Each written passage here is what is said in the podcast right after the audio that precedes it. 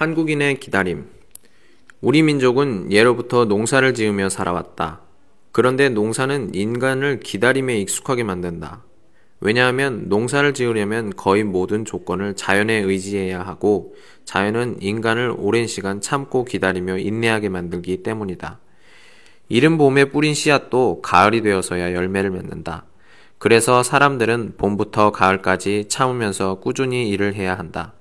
가을이 되기 전에 열매를 보기 위해 급히 서두른다 해도 자연은 사람에게 열매 맺을 시간을 기다리게 한다. 우리나라 사람은 주로 밥을 먹고 산다. 그런데 이 밥을 지을 때 보면 기다린다는 것이 얼마나 중요한 일인가를 알 수 있다. 예전에 불 위에 솥을 걸고 밥을 할 때 밥이 다 끓었어도 밥을 바로 먹을 수 있는 것이 아니었다. 불에서 내려놓고 어느 정도 기다려야 한다. 뜸을 들이는 시간이 필요하다. 뜸을 들인다는 것은 쓸데없는 시간 낭비 같지만 사실은 가장 필요한 시간이고 우리의 지혜를 보여주는 시간이다. 우리나라 사람들은 기다림에 익숙하다. 기다림은 오랜 세월을 살아오면서 저절로 얻은 미덕이다.